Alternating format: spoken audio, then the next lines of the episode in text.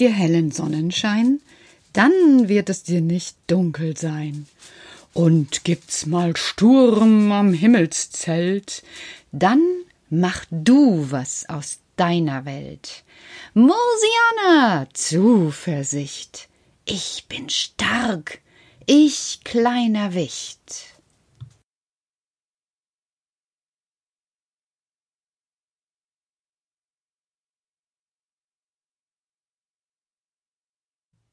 Ich habe eine E-Mail bekommen.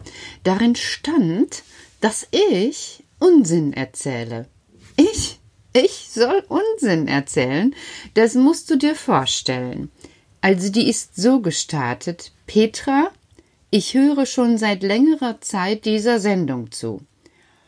Und es kommen immer wieder Dinge vor, dass ich denke, du oder sie, fühlen Sie sich angesprochen, wie Sie mögen, Du erzählst Unsinn. Denn du hast gesagt, Karl wünscht sich einen Pyjama, also einen Schlafanzug, und ich konnte immer noch keinen entdecken.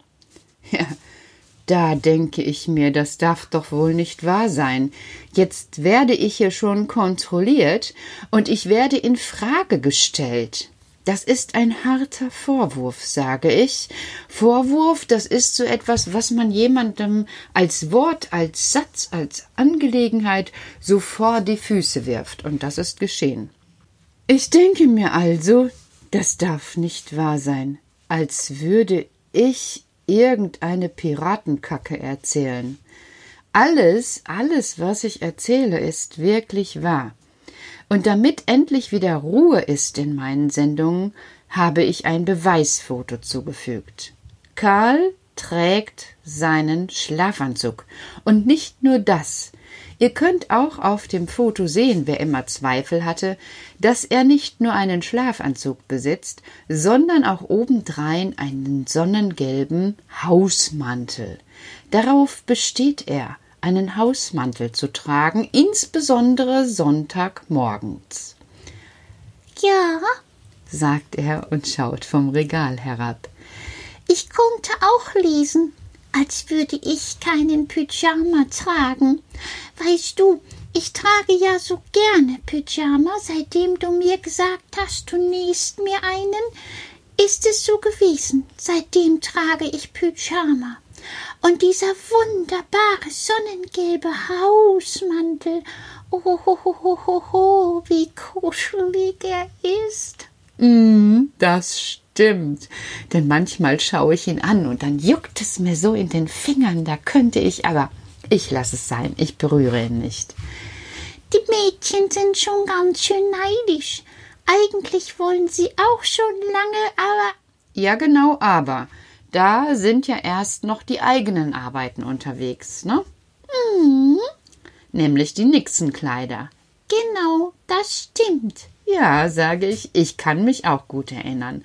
Aber weißt du, dann kam noch eine E-Mail. Wie, du hast zwei bekommen? Hm, zwei. Die andere, die lautete ungefähr so. Sehr geehrte Frau Wichtmutter Petra. Ich, Wichtmutter, sowas Blödes. Ihr habt doch Mama. Liebe Petra, du erzählst ja immer die herrlichsten Sachen, aber gestern hast du wohl ein bisschen zu viel übertrieben. Du hast erzählt, Karl hätte eine Waschmaschine bestellt. Das hast du doch gar nicht erzählt, Petra.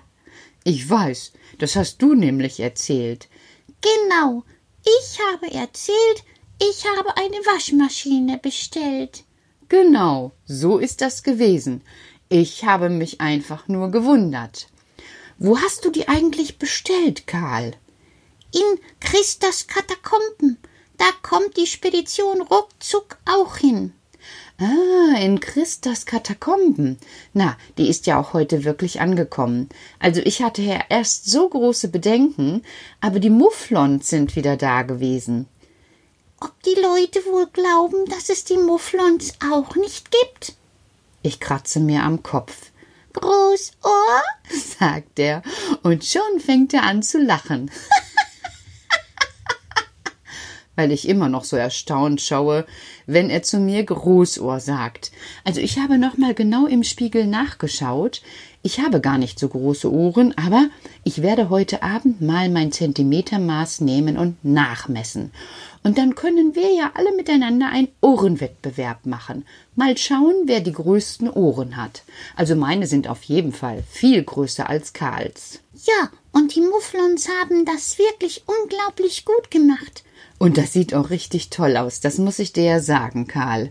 Also ich hatte ja wirklich so erst gedacht, was er diesmal nur macht, aber mir gefällt das sehr gut mit der Sockenwaschmaschine. Und jetzt habe ich immer saubere Socken, sagt er, und er schaut wirklich sehr erleichtert drein. Karl, aber ich habe noch an dich eine Frage. An mich? Ja. Weshalb, bitteschön, ist es dir so wichtig, jeden Tag frische Socken zu tragen? Es sollten alle tun, damit die Füße nicht anfangen zu riechen.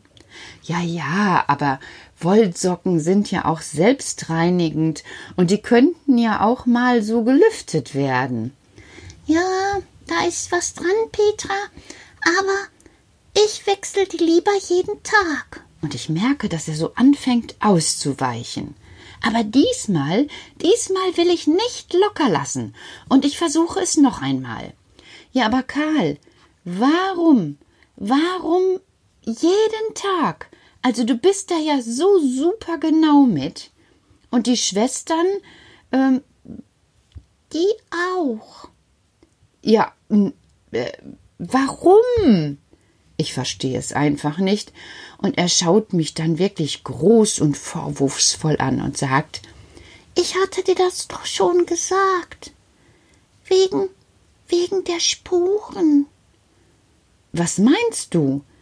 Ja, wenn wir so lang laufen und unsere Krümmel übrig bleiben, vom Essen oder so, dann bleiben die an den Socken hängen. Und dann, dann kann uns der Borgkeif riechen. Da war er wieder, der Borgkeif.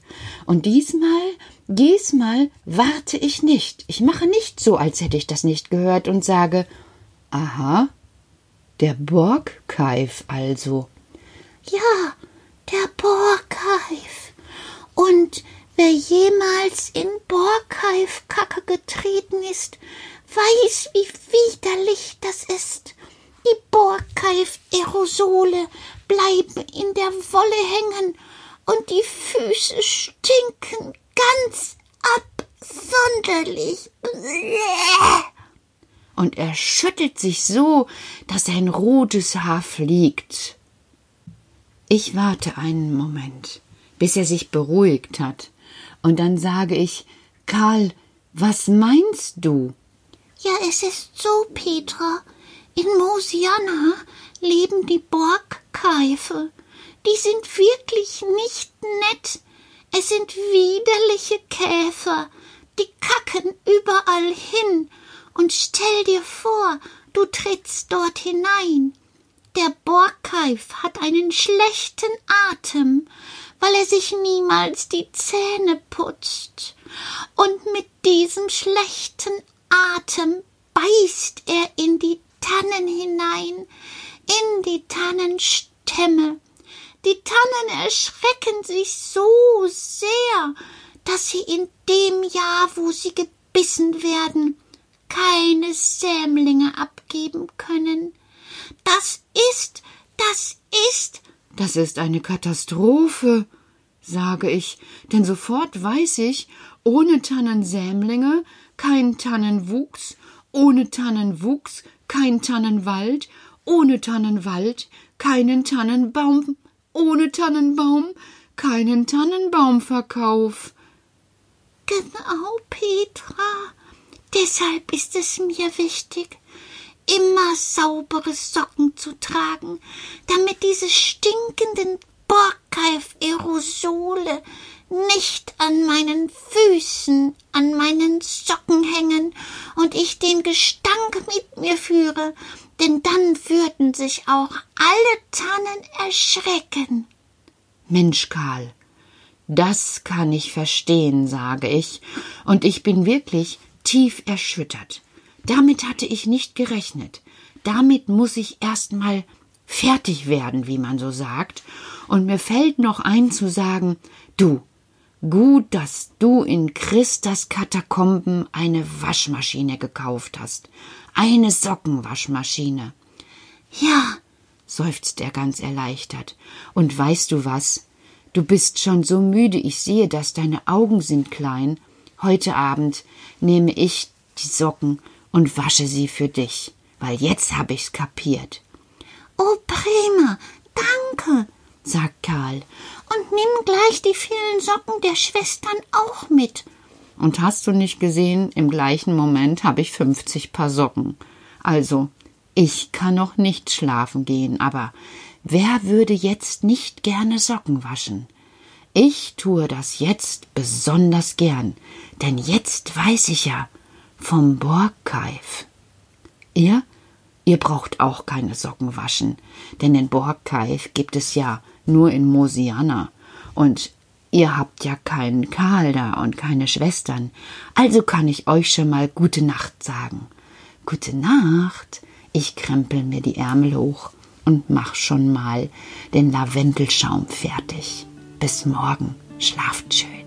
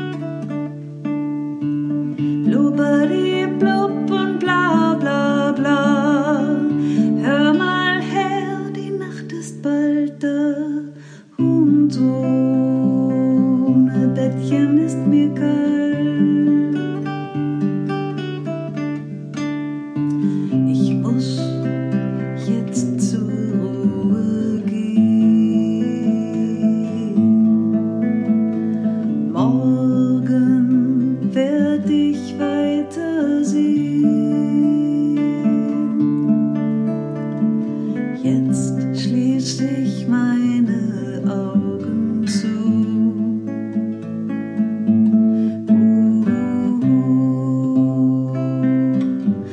Schlaf auch du. Leise dringt mein Schnarchen durch das